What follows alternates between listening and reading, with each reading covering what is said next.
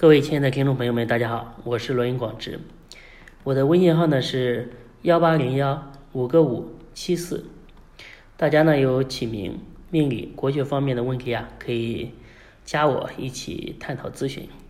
这两天呢，看到一个投资圈的新闻啊，说的是很多投资人啊，在决定投资项目的时候啊，都要参考这个创始人的八字。根据创始人的这个运势啊，决定要不要继续沟通，要不要投资。在一些咨询，就是命理咨询当中啊，我也接触过很多很多这种事情。就是说，做事情想投资，想看看呢合不合适。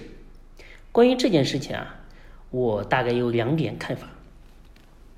第一，就是这个命理啊，易经。确实在很多方面有它不可替代的一个参考性。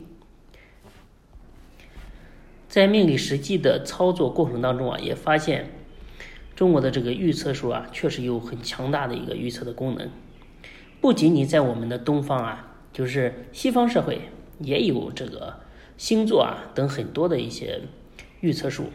就是说，其实整个人类啊都有这个趋吉避凶。掌控未来的一个需求。那人生呢，就是一个时间和空间的一个交合的产物。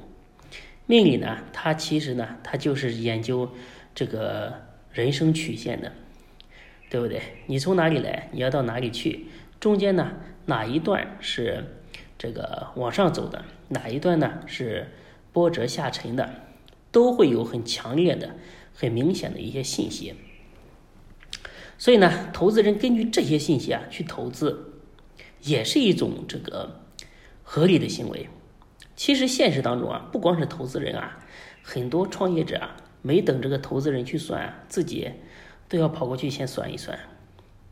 如果有人说这是迷信，我跟你说，大部分人的大人物啊，你比如说一些政治人物啊，一些商界的大佬啊，其实比你想象的迷信的多得多。只不过他们条件好啊，他们有都有自己的这个易经顾问，不要去这个街头啊去去找人算一算。如果说这也是迷信，我那，你比如说这个，像美国是比较文明的吧，对不对？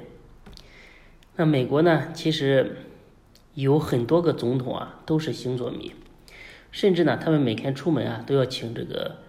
占星师来看一看是不是有利。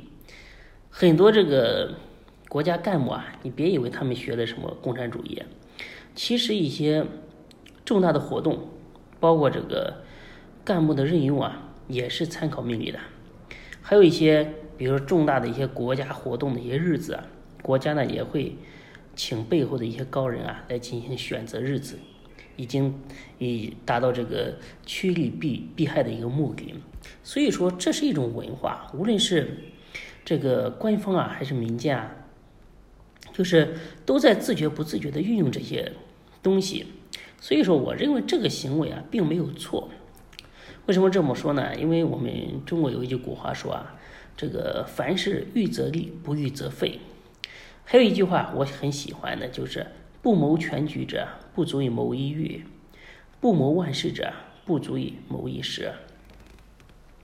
那《易经》作为一种古老的，可以说是久经考验的占卜术啊，它可以能够扩大我们的视野，让我们在有限的条件下可以看得更远。那为什么不用呢？对不对？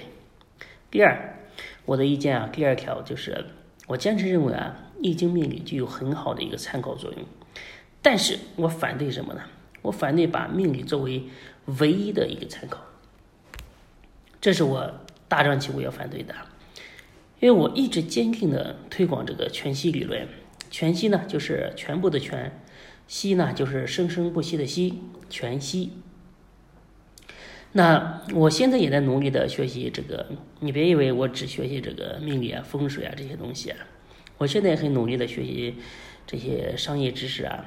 比如说性格理论啊、建筑学啊、心理学啊，我想将来我的咨询呢必须是全方位的，就是能从各个点为大家提供最准确的一些建议。我一直说啊，就是一个事情啊，假如是一百分，它里面包含了一个人的这个天时地利人和，命理呢可以说是包含在这个天时里面的，它自有它的很重要的一个分量。但是呢，其他的东西啊，还是要你自己去考量。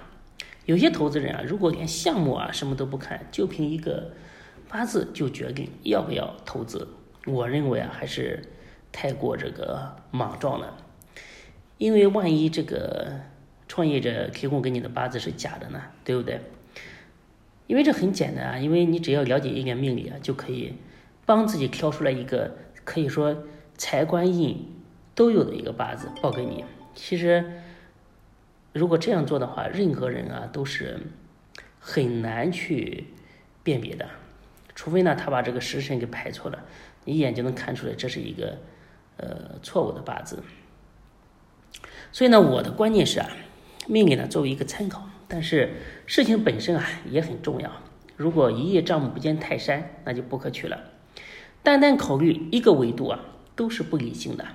加入八字这个维度啊，可以让你大大的降低创业的风险。那我有一个客户呢，呃，陆先生，他生意啊做的也非常好。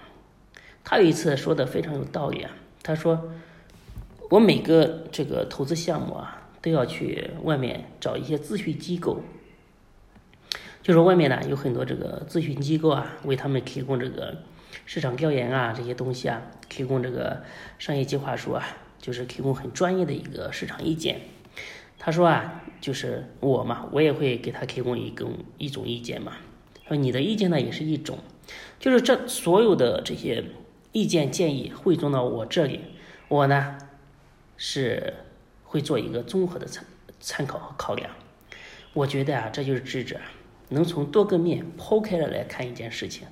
这个呢才是比较达观的一个态度。好，说到这呢，我再说一下我的微信号是幺八零幺五个五七四。最近呢，我发现很多小偷啊偷我的内容，所以呢，我必须要做一点这个防伪的记号。因为大家知道，这个中国的知识版权啊，真的是非常的堪忧。有些人啊，把头一掐尾一去，然后。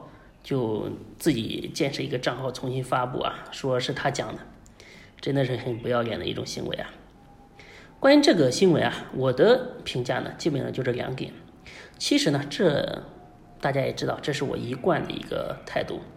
我希望呢，大家能够喜欢中国的命理风水这些文化，能够护持它发扬光大，也能为自己的人生啊带来一个福音，而不是带来其他的一些伤害。如果呢，让自己喜欢的东西啊，给自己带来伤害，那真的是，呃，痛心疾首啊。今天呢，给大家留一个互动的话题，就是如果你做投资，你会参考命理吗？可以在下面给我留言。那感谢大家的收听，以后呢，我承诺大家会多多的更新节目，让我们一起成长。感谢大家的收听，祝大家幸福愉快。